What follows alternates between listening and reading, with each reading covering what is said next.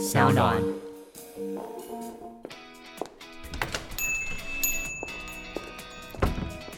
哎，你怎么在这里？这么巧，那不然一起喝一杯吧。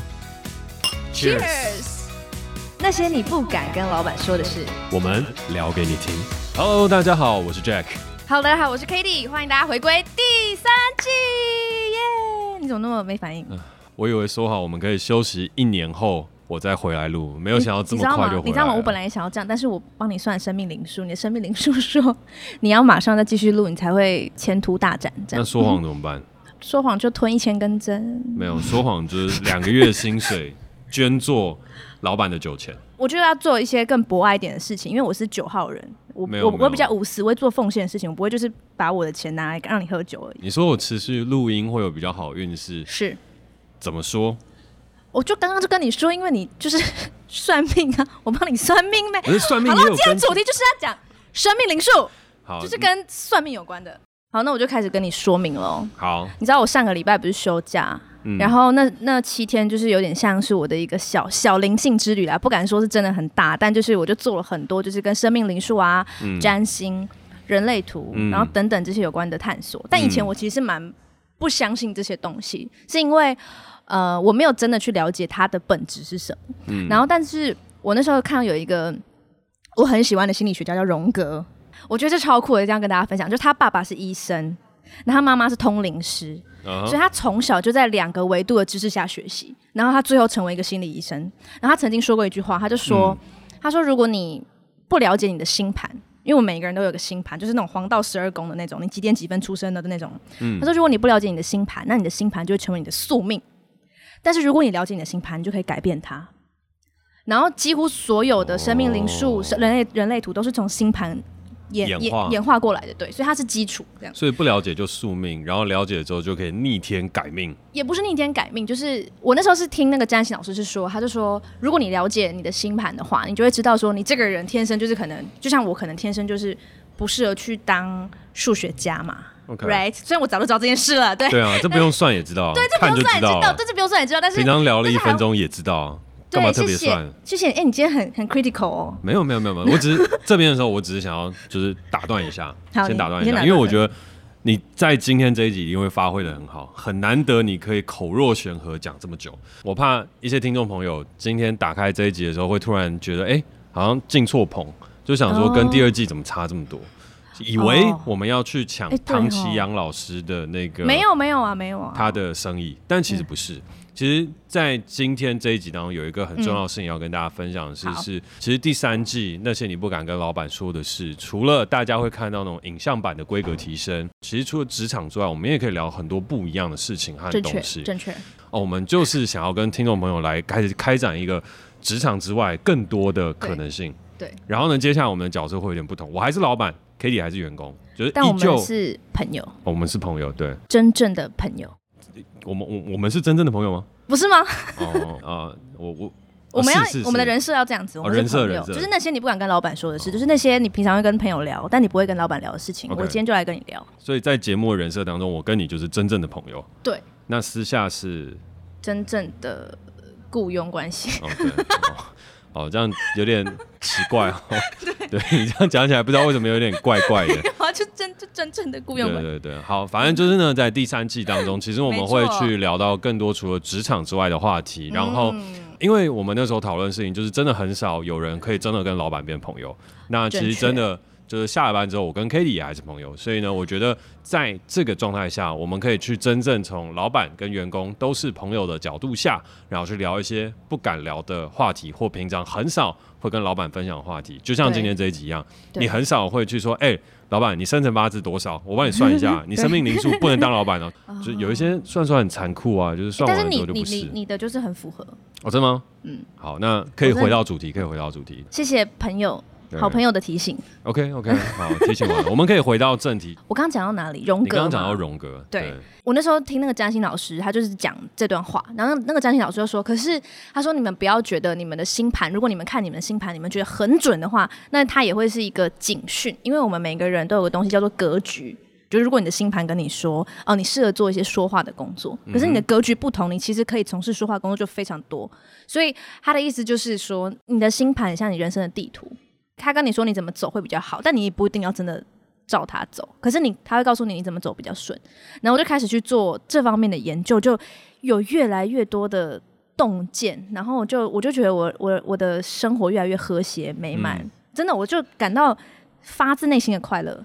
我是认真的，就是我很久没有这种感觉了，就是一个快乐的，就是满满足的感觉。嗯，然后生命灵数应该是所有的，我觉得这些里面最好入门的，因为其实星盘要难可以很难，因为它其实是占星学嘛，就是我们都讲聊天，其实聊天就是聊天，就是天体运行的一个学问。这样，嗯、我就想说，今天第一集如果是要聊占星或人类图，也都很人类图也很难，都非常难，嗯、所以我就觉得生命灵数是一个最好入门的开始，所以我就觉得可以跟大家来分享生命灵数。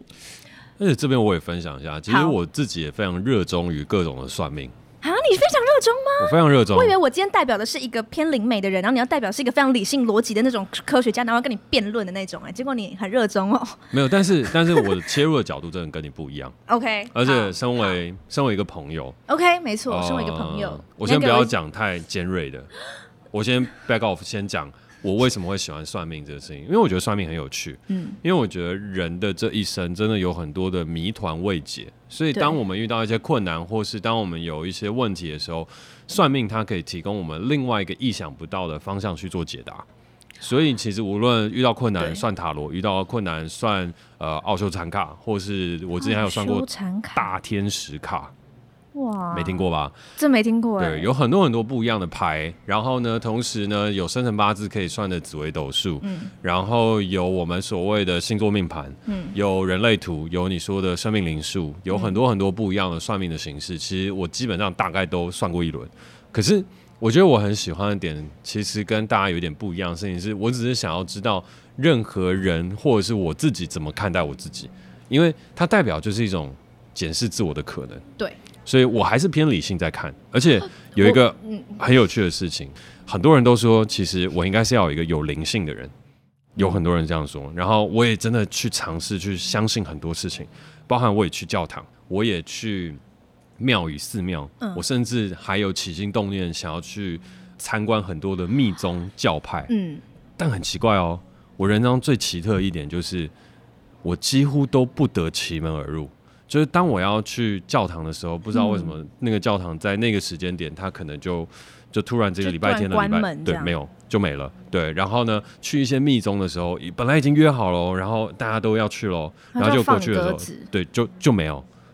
对，但是我回过头来再往下聊之前，我觉得当人在职场上或人生当中经历一些重大转折，或是在经历一些重大变化的时候，它都是。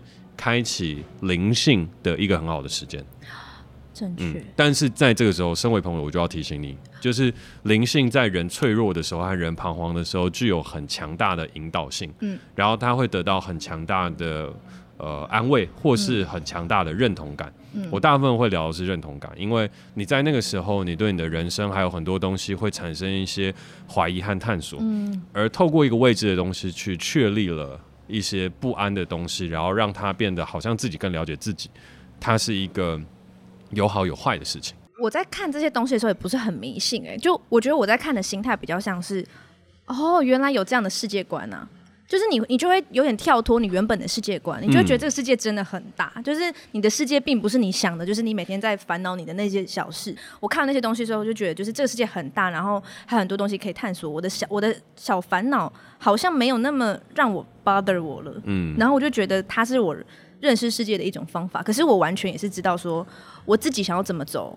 因为你今天聊这个东西啊，很容易会让人开始很真切的相信算命。跟很多的事情，嗯哼，当我们有影响力或拥有所谓的话语权的时候，其实，在做更多事情的时候，我们都要去跟更多的朋友分享说，没错，这个东西我们有在研究，有在尝试，然后我们也都觉得很酷很棒，嗯，可是我们有另外一块的责任的事情是，也要告诉大家的事情是说，当你遇到困难，或是人生当中遇到不开心的事情，听到了这一集，听到了我们都很喜欢去研究这些东西，其实这些东西是对的，可是千万不要陷进去，因为我周边有很多陷进去的朋友，所以当我们在往下很开心的分享之前，一定要先跟大家说，就算你听完这一集，然后你觉得生命灵数算的很准，我在这边我会想要跟你分享的事情是，有很多时候它是刚好顺着这一切，可是你的人生还是要靠自己负责。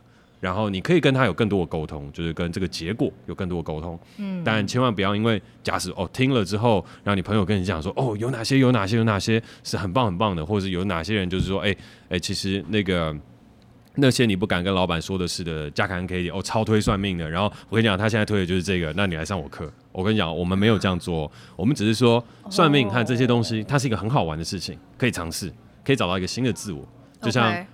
Katie 放假回来的时候，Katie 放假超酷，他放假七天，然后我们本来都以为他要出去玩，结果没有，他说：“哎、欸，没有我，我在家做非常多自己的功课，哎，对啊，没在跟你开玩笑，所以我就说很厉害。第一季作为这个开头也蛮好的啦，就是带给我多一点的知识上面的灌输。第一次，嗯。”你要反向的惯向对。知识。对，好来。哎、欸，可是我不会把这东西叫做算命哎、欸，我不会用这两个字，我会觉得它就是一一种学问哎、欸，对我来说是这样。嗯、比如说，我现在讲生命灵数数字这个东西，我、嗯、我在查这个东西的时候，我就有发现一直有一个哲学问题探讨，就是数字到底是人类的发现还是发明？就是一直以来大家都在讨论这件事情，就是到底是我们发明了阿拉伯数字，还是说其实数字是就是宇宙间的一种符号，然后被人类发现的，但至今都没有真的一个明确的答案。不过我觉得这个问题会一直被探讨，就是因为它还它还没有解答嘛，它并没有一个正确的解答，它就可能潜藏在未知这样。我自己是比较偏向，我觉得数字是人类发现的，嗯、然后其实有很多古古时候的哲学家呢都说。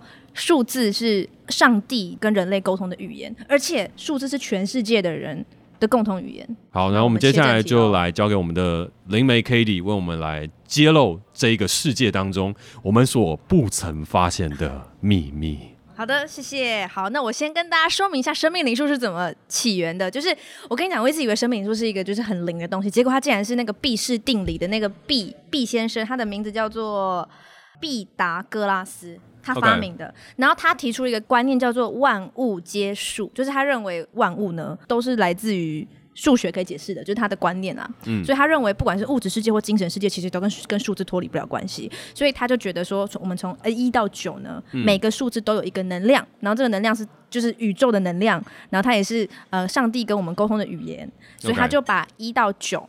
每一个数字都赋予它特质，然后把生命灵数的算法跟大家讲怎么算。那其实生命灵数算法很简单，就是你的西元年加上你的生日，嗯、加起来的数字的总和，然后你要加到升个位数。OK，这样就像我是我举我的例子，我是一九九七年四月六号，所以就是一加九加九加七加四加六。因为我数学不好，所以我之前算过了三十六，所以三十六加三十六要把它加到剩一个数字，所以是三加六等于九。哦，对，所以我就是九号人，这样子就这么简单。生命灵数很特别的一个地方是，你的九号人是我的最终嘛，就加起来是九。嗯、可是我刚刚是三十六，所以我是三加六变成九。嗯，所以我这个人虽然最就是九是我最终走向的走我的人生。走法，可是我身上有三跟六的特质，这样。嗯、根据生命灵数说，就是三六九都是灵性数字，所以我会比较灵一点。好然后这边先中途打断一下，嗯、因为我怕直接走太快，没有接触过生命灵数的朋友会听不懂。就是我们刚刚已经知道生命灵数怎么解了嘛？对，所以按照这样的一个生命灵数的分法来讲，会有九种不同的人是吗？会大致分成九种不同的人，但每一个人的。最后加出来的数字的组合又不一样，像我是三加六等于九，那这是第二层，这是第二层。哦，这第二层。我们先理解第一层。好，逻辑逻辑对对对，不然的话，真的大家会没有办法 catch 那么多。好，对，所以第一层，我们先跟所有的听众朋友和呃相机前面的观众朋友，还有呃来参加绿洲，本来想要以为听职场上面的事情，结果误以为误入歧途，参加了灵媒分享会的朋友，稍微分享一下一到九号人格大致上是什么样的人。从一到九呢，一就是开创、自主跟独立。其实一就是你看它这个一，就是我们人站着就是一，所以它就是代表自我的一个数字一。Okay. 然后二，我今天查到一个很酷的说法，就是你们可以想象看二这个数字是不是很像一？它跪下来，我们跪下来的时候就是脚会有二。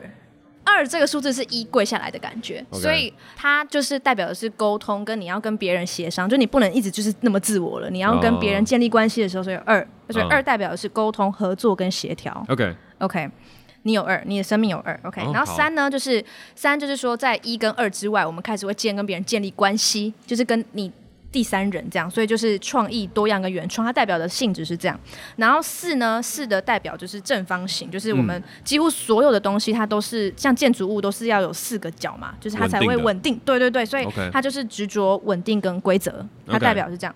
然后五呢，五就是当我们你看，像五就是一二三四五，五就是它开始中间有中心了，就是它代表心脏的感觉，所以它其实是自由的，哦、自由的意思，它是自由的数字，哦、就是跟自由有关的，自由、挑战跟包容。然后六呢是关怀、体贴跟爱。为什么？你刚刚都解释很好，六、嗯、就突然变成直接就关怀、体贴跟爱。对我，我六我其实还不知道，我查不到哎、欸。哦，好，没关系。对，但是但是我我我自己有一些感觉，我可以等一下分享，但那个只是我自己个人的解读，OK，不一定是真的。然后七呢，就是大家看七，它像一个问号，它有像问号吧？哦，对，他就代表的是喜欢问问题的人，很多哲学家都是七号人，就真理分析跟敏锐，就是很喜欢丢问题思考的人。然后八呢？类型的。对，OK。有可能哦，我们我不知道，我不知道，说不定是好。然后八号八这个数字是唯一没有出口的数字，就它是，你看它是这样，给大家看，就是它是，对，它是无限，它是没有出口的数字，它是最饱，它是两个圈圈，然后最饱满的数字，所以它其实跟钱有关，它代表的跟钱有关，就跟物质，就是赚最多钱的人。就是很适合创业的人，我跟你讲，你哦，这等一下就要讲，你的你的生命也有八，真的假的？你就很适合创业，你就是要创业。好，记好，等一下好。九呢？九就是我跟你讲，九，我跟你讲，我是九号人。我跟你讲，你知道九号他怎么说吗？他说九号这个人，他是很像一个头，但他头是在头重脚轻，对，然后所以他是很像低头沉思的人啊？是吗？就网络上不就是比例失衡的意思？不管啦，反正就是很像低头沉思的人。九号有没有？然后他是智慧、博爱跟奉献。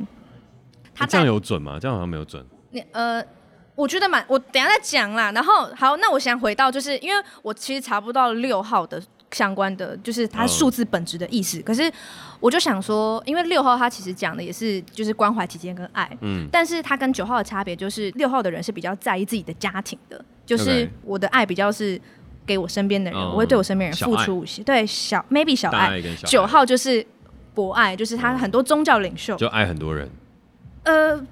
呀，来爱万物，爱生命，有慈悲心。然后我就想到六跟九，我就觉得说九，如果九是一个沉思的人，我会觉得六很像怀孕的妈妈。嗯，然后所以他他的爱在家庭，这是我自己联想的啦。我但我没有看到任何这样的解释，不过我自己这样解释，我觉得蛮好玩的。那我要提一个很世俗的问题。就像我自己算命的时候，我都很喜欢，就是看说，就譬如说像算人类图，嗯，我就说，哎、欸，这个大概是百分之多少的百分之多少，就是自己每一个人都会觉得，总会觉得自己很想要让自己变得特别一点。因为你是真的蛮特别的啊。哦。因为你的我你的生命灵数是你是卓越数，所以它也是有几率嘛？呃，这个这个我就占多少百分比不一定。嗯，这个就我就不知道，这太数学了，就还没有研究到，这太数学了。哦，好，略过这一题，但我没有问了。你是不是想要问就是？几号人是占比较多这种问题吗？对啊，我很喜欢问这样，就是我每次算命算到一半，我都会想想说，哎、欸，这样到底是百分之多少几率会是成为这样的人？我究竟是一般人还是异于常人？你真的异于常人？哦，真的吗？真的。好，那你说，我可以直接分析你吗？因为我觉得你比较好玩。好好，好，你说。然后你是一九九一年八月十九嘛，对不对？对，对吧？对。我如果如果是错，那我就回家做功课白做嘞。好，总之一九九一八，哎，八月十九加起来呢，你是最后加起来是三十八，对，嗯，但三十八之后我们还是要把三跟八相加，嗯，结果加起来之后还是十一，就是还还没有到最后，嗯、所以你是十一，就是你是两个一，然后所谓的卓越数呢，就是非常非常少的人有卓越数，就是你加起来最后是一一二二三三四四，是，哦，然后你就是一一，所以你是一一人。OK，卓越数的人，原本我一直一直以为你是一一加起来是二号人，所以我就看你二号的东西。其实我觉得也蛮准的，可是我后来真的去看卓越数就是十一的这个人，就真的就是完全就是你哎，我就呃不是不是完全就你就真的蛮你的，然后我就觉得觉得很 unbelievable。那你有看过一一吗？呃，一部电影对不对？我在 Netflix 片单但还没看。对，好，可以去看杨德昌导演的，非常好看。对我我听很多人推。好，好，对你就是一一。二跟一一有什么差别？二跟呃二跟一一。没有，你就是一一，你是卓越数一一，所以我不是二。呃，我觉得我觉得二跟你也有关，因为你的九宫格哦，嗯、我跟观众朋友说一下，九宫格就是说我们生命灵数算出来之后，你的你生命中有多少数字，它可以画一个九宫格出来，然后圈选，就这样。就比如说你是一九九一，那你就是你光一九九一，你的人生就有两个一两个九。OK，对，像像这个意思这样。Okay. 但好，那我就先分析一下，跟大家分析一下卓越数是什么意思。哦，可以，请说。好，卓越数是又称大师数。嗯，Master Numbers 有没有？你有没有觉得很？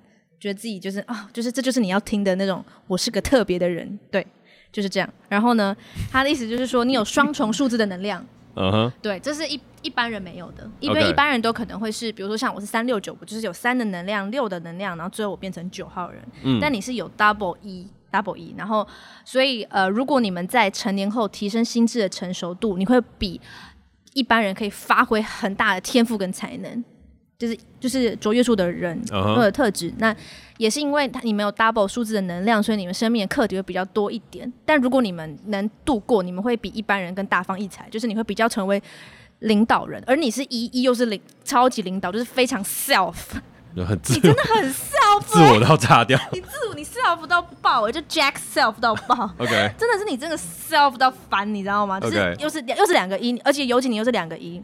来，我这边有帮你做一个分析，我就直接念给你听哈。你说，你说。好，因为你是一一，然后你是三加八变一一，对不对？对。你还记得这件事情？对，你还记得这件事情？所以你是，我要念喽。你是你的，你除了有数字一一的能量之外，你还有零数三跟零数八的能量。那零数三代表是创意、多样跟原创，而零数八的特质是务实、创业、物质跟权力。所以你就是一个会有创意、多样、原创的创业家。冲突的人格。但就是这样，你就是这样啊！你不觉得你就是这样吗？对，蛮准的，真的很准。就是你又不是那种很很商业到烦的创业家，你是一个就是有自己想法的创业家。嗯，对。好，我看到这边就觉得哇哦，真的是卓越数。然后呢，所以。你这样的人呢，机智且有创新的能力，想法也很多，拥有领导他人的气势，但会比较渴望成功，会比较强势，也会有操控欲比较强的情况发生，会让人有居高临下的感觉。你可以试着把权力的欲望跟操控欲转化成能够说服他人的权威性，这是你需要面对的课题。就你会比较有居高临下，我觉得有啊，像那天我跟你喝酒，我就觉得你蛮居高临下的啊。你还记得吗？你还是你喝醉忘记了？我们也喝过几次酒，你就是上上个礼拜四的，上上礼拜四上就上个礼拜四哦，上个礼拜四就跟我讲一些话嘛，然后让我让我压力山大、啊。有吗？我有跟你讲什么吗？那天大部分是 Gary 在讲啊。啊，没关系、啊，那时候再补充一下，就是一次公司聚餐，嗯、对哦，所以我那时候有一种居高临下感。对，我觉得你有哦，我觉得你的特质是你的气场很强，然后会让人。压力有点大，大不会让身边的人压力蛮大的。那时候我讲到哪一些让你有那种居高临下感？就是你会跟我说，我真的希望可以看见你更怎么样怎么样，然后我真的希望就是你可以怎么样。但其实你讲的大部分我听不太懂，太哲学了。但是，嗯、但是意思大概就是说我真的很期待你可以怎么样怎么样，你还没有发挥全部的你自己，但是我真的觉得你可以怎么样怎么样怎么样这样。所以我其实长篇大论讲的那些，但意思大概就是你期望我更好，因为我现在还不够好这样。嗯但是你那时候其实听到一半就是魂已经飘走，就是没有魂飘走，就有点 sad 啊。啊？为什么会 sad？就压力很大啊。我觉得我就来跟聚餐喝酒，然后听到老板在那边。哦。对啊。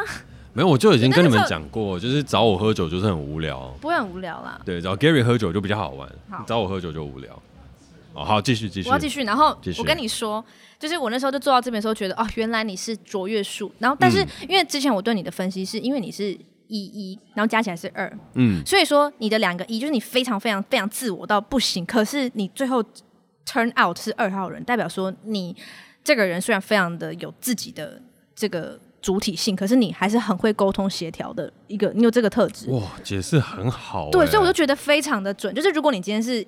完全的一号人的话，那你就我觉得你甚至不会出来创业，你甚至不会来当去跟别人沟通，你不会来当声音工作者，不会来当 podcast，你没有办法。OK，这正正是因为你加起来最后是最终加起来是二，而且你的九宫格上面也有二，所以你的你在沟通跟对外表达的这件事情上是很有展现出这个能力的，所以我就觉得你的生命都是零数真的反映出这些这些东西，对。诚实的反映生命当中潜在的灵性。对，而且我觉得他讲的就是你需要注意的缺点，也是我自己身为一个员工，我会觉得就是我我可能不会觉得那是缺点，但我会觉得、嗯、哦，你可能会给人这种感觉，的确会给人这种感觉。这样。讲到这边，真的就是这样 podcast 真的很 real。可是因为我觉得你对你自己很了解，所以也许这些东西都你都知道。只是我觉得这个才是有趣的地方。好，但是在这边我还是要郑重呼吁一下所有的听众朋友和观众朋友，千万不要随便的 去把你老板的生命灵数分析完之后，兴高采烈的跟他说：“哎、欸，老板，老板，我真的帮你分析完了，很开心。”我跟你讲，通常做完这个事情，你隔天或隔没几年就会被 fire 掉了哦。这个是那些你不敢跟老板说的事情，记得就是不敢。OK，所以我们示范一些大家不敢的事情，但我我觉得很好玩，我是真的觉得很好玩。我知道一般的老板不一定会觉得很好玩，嗯、一般老板就是你懂什么？然后居高临下出来，就你懂什么？你算我命，拜托我逆天改命，对吧？哇，很凶哎！我没有了，没有，我只是模仿一下。我继续讲，你继续，你继续。然后我同时也查到有一个东西叫业债数，就是跟冤亲债主有关的那种业债，但是它只有四个日期出生的人才会有，然后你就是十九，所以你有业债数。对，这个你就不知道了吧？这个我不知道，我就跟你讲，功课做的很足嘞，开什么玩笑？所以有业在，业在，我就念给你听。好，因为你是你是十九号出生的嘛，你的日期十九号，所以呢，你是一跟九，对，然后拥有数字九跟一这两个互相冲突的能量特质。因为九就是很博爱，我刚刚有讲嘛，九就是一个低头的沉思者，然后他很博爱。一号就是比较只顾自己，就是自我 self 为主，九是奉献。对，所以数字九的人有大爱无私奉献的精神，但是数字一却是有非常强的自我意识，会想要独领风骚。所以呢，你的课题就会是你的自我要对抗脱俗出尘。Uh huh. 你听得懂这个成语吗？就是 uh 你听得懂吗？对，我听得懂。所以这样的人想要有大爱与奉献，却又带点自私的选择性帮忙，想要在名声上超凡脱俗，却又在行为上同流世俗，就是一个假掰的人呢、啊。就是基本上，但是我觉得你，我跟你录 podcast 录这么多集，我觉得你一直有一种。你想要保有你自己的，很保有你自己的参与世界跟改变世界，可是你又不得不跟着世界的一些，就是你还是要做一些你知道取舍，嗯，因为你想做的这件事情，除了是为你自己，你也想要为你想要有个大同世界，哦、你你心中有这个梦，对。对，所以你这个当你有大同世界这个东西是很九号人的的东西，哦、可是你但是你其实会有这这样子的梦，又完全出自于你的一非常的多。OK，对，然后当你有这样子的状态的时候，你面对这个世界出去的时候，你可能就会有一些冲撞跟矛盾。我是一九九一零八一九，所以我只有一九跟八而已。对，但你加起来是，哦、你你最你最后加起来是三八三跟八十一，对对对对对，是不是很好玩？蛮好玩的。对，然后我再继续讲哦，他就说有业债数十九的人要面对的课题是个性的顽固，因为数字一的关系，然后你有时候会。难以寻找他人的协助，想要独立并自我要求，但也常造成不肯听取他人的意见与接受协助，无法接受人与人之间是互相依赖的现实，容易为自己设下牢笼跟限制。这时候你必须让自己学会独立自主，并适当的运用权力，在被迫自立自强、孤单奋斗时，必须学会想办法克服，让人生充满斗志。哎、欸，很准呢，right？很准，有没有？可以，可以。我跟你讲，我觉得超屌，就是你讲到这边。一半的观众都走了，我是对对啊，为什么会这样？现场的状况，对，就是我知道，现在大家都知道，我知道大家都不喜欢听什么，我喜欢的东西大家都不喜欢啊，没有，没关系，就这样啊，就这样啊，没有，大家是到厕所去算自己，你们是不是觉得很无聊？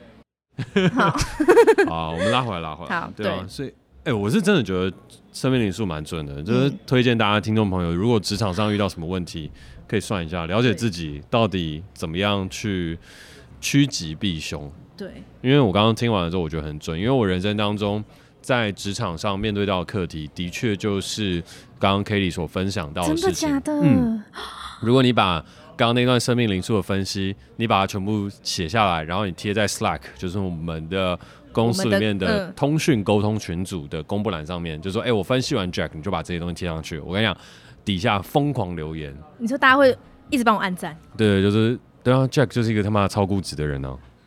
然后他就是鸡巴，都听不进去别人在想什么，自以为沟通哦。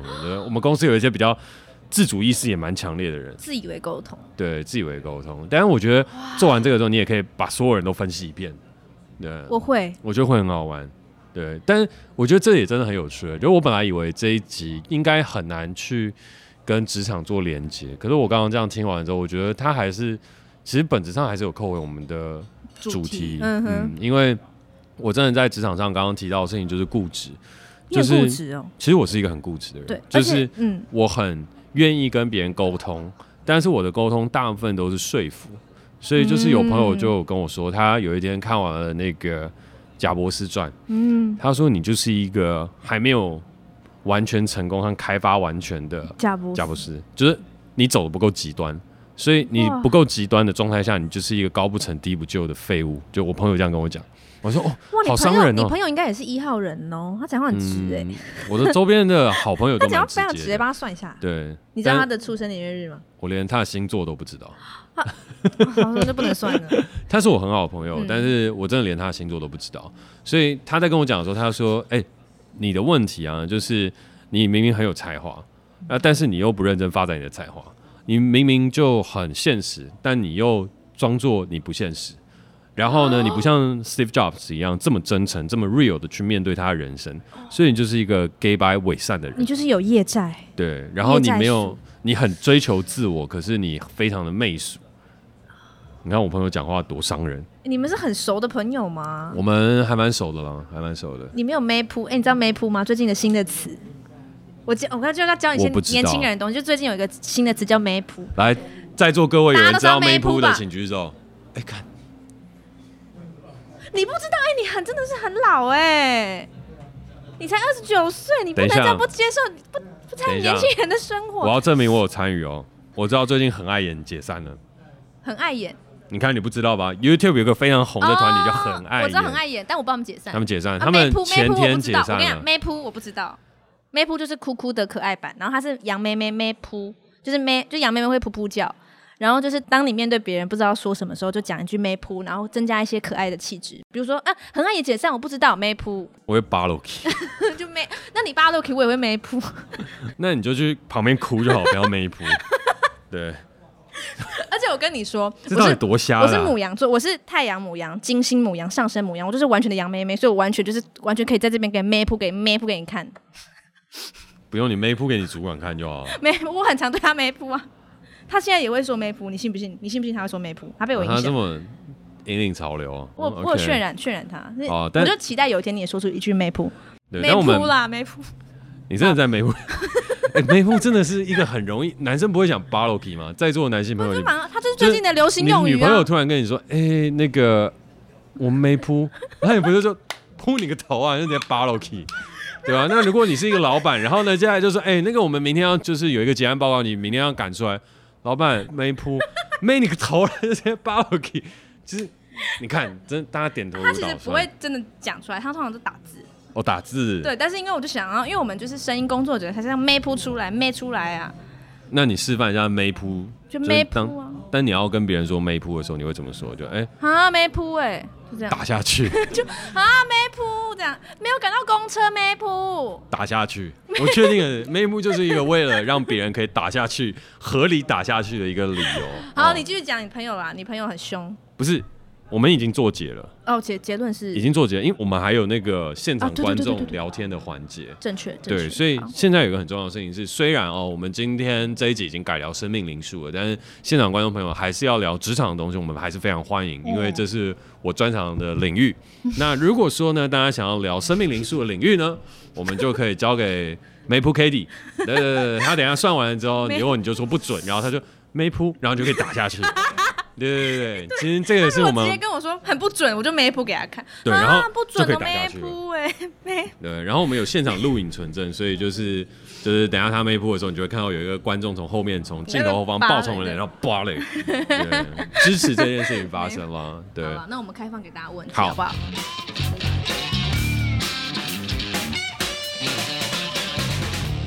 好哦，Robert 刚刚还是有认真分享。总之，Robert 刚刚说，就是虽然 Jack 一直说我们这集跟职场无关啦，好像都是跟算命有关啊，但是他觉得说他在他们公司也会做相关的一些人格测验，然后也可以透过这样子的呃算命，或者说这样子的测验去了解你的同事跟你的主管或你的老板，这样你们在工作上的时候其实就不会互相猜来猜去，因为你会知道你的老板就是这样的人，你的同事就是这样的人，然后你的沟通效率会提高。所以这集其实还是跟职场是有帮助的。嗯，就不是像你所说的那样子。刚刚 Robert 讲完，在综合你刚刚的讨论之后，哦，嗯，在这边跟听众朋友许下一个承诺，我最喜欢许下承诺了。先 make a promise，没达成就没谱。真的是，我觉得等下录到第二集，喝多喝几杯酒之后，有可能真的会看到我们直接在每一步。好，重点就是我们来试验一下，Robert 说的对不对？我们公司没有试过这件事情，所以呢，你就负责去帮每一个人算出来，看算完之后三个月后，我们公司有没有走得更顺。我们做一个这样的实验，我觉得这很好玩的，这是一个职场实验。你帮我们公司全部人都算完，然后我跟我们的 HR Ida 讲一下，就是你是认真，我认真的，Seriously 真的没有没在开没在开玩笑。对，你你帮办公室的人算就好，不要帮全部连酒吧连那个这太多了。你先帮办公室的人算。然后全部算完之后，看我们会不会彼此之间合作会做得更好。OK，我觉得这个答案应该会蛮好玩，这可以是一个 team building，这还蛮适合拍 vlog 的。对啊，这这很 OK，可以。哎，蛮好玩的哎。好，那我们跟那我可以大家嗯好许下这个承诺，然后我们来试试看，就是三个月之后我们公司的沟通会不会变得更顺利。首先呢，我们可以看到的事情就是 Katie 跟他的主管沟通会不会变得更顺利呢？究竟在算完了生命灵数，了解了所有人的人格特质之后，Katie 在从那些你不敢跟老板说的事的第一季，与他的主管一步步的磨合到了现在，经过了生命灵数的滋润之后，他们两个是否会变成一个合作无间的 partner 呢？还是会变成 map 呢？要么是合作无间的 partner，要么 map。好。那我们继续看下去。今天是模仿一下古埃。今天是八月四号晚上八点零六分，欢迎收听那些你不敢跟老板说的事。今天我们许下一个承诺哦，虽然现在台股并没有走到最高点哦，也没有走到最低点。那如果有想要去看台股的走向的话，可以去听古埃哦。那但回过头来，我们现在的这个状况就是，我们许下一个承诺，三个月后这整个团队气氛会不会变得更好？但最重要的事情就是 Katie 和他的主管究竟会向台股走高还是走跌呢？我们继续看下去。看下去。OK，感谢 Robert。还有问题吗？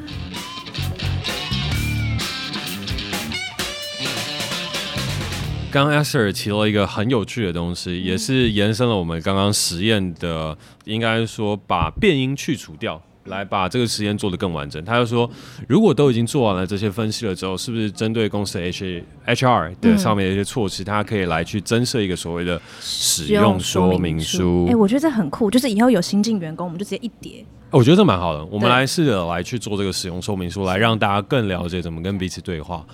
但刚刚 Esther 讲了这个东西之后，我觉得有一个很有趣的事情，是我跟 Gary 常常也在讨论一个事。嗯。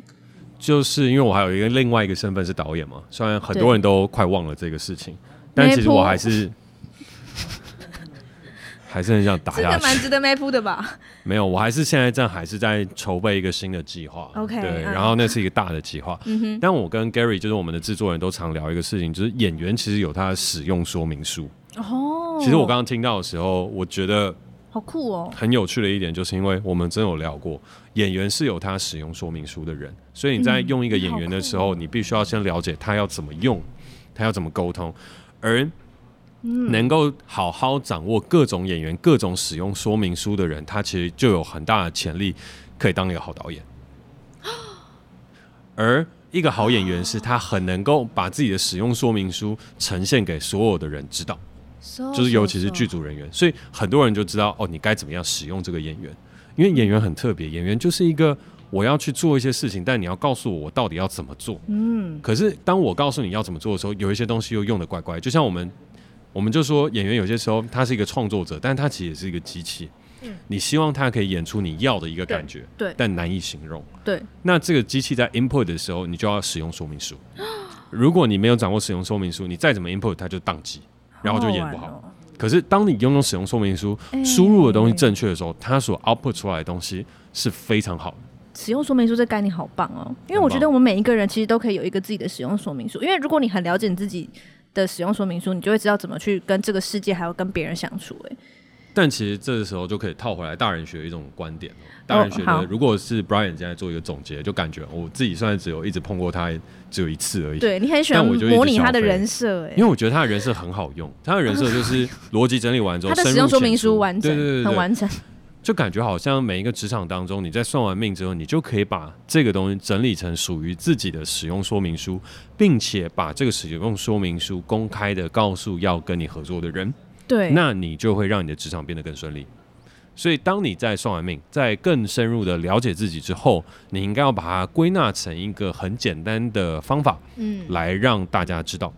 那来让大家知道了之后，大家在跟你的工作的环节上，就会变得更加顺畅。怎么了？演的很好，演的很好，有像 有像。好，那如果大家喜欢的话，想要听正版的，不然你就去听大人学。嗯，哦，对。当然，我觉得使用说明书真的是一个非常好的概念。好，嗯。我觉得，我觉得我现在在研究这些东西，也就是不过就是想要让我自己的使用说明书更完整一点，就想要写我自己的使用说明书。那如果现在要考你一个你了解自己完之后使用说明书，你会怎么样说？当别人要跟你合作的时候，你的使用说明书会是什么？这个很长哎、欸，又还没写完哦。没谱。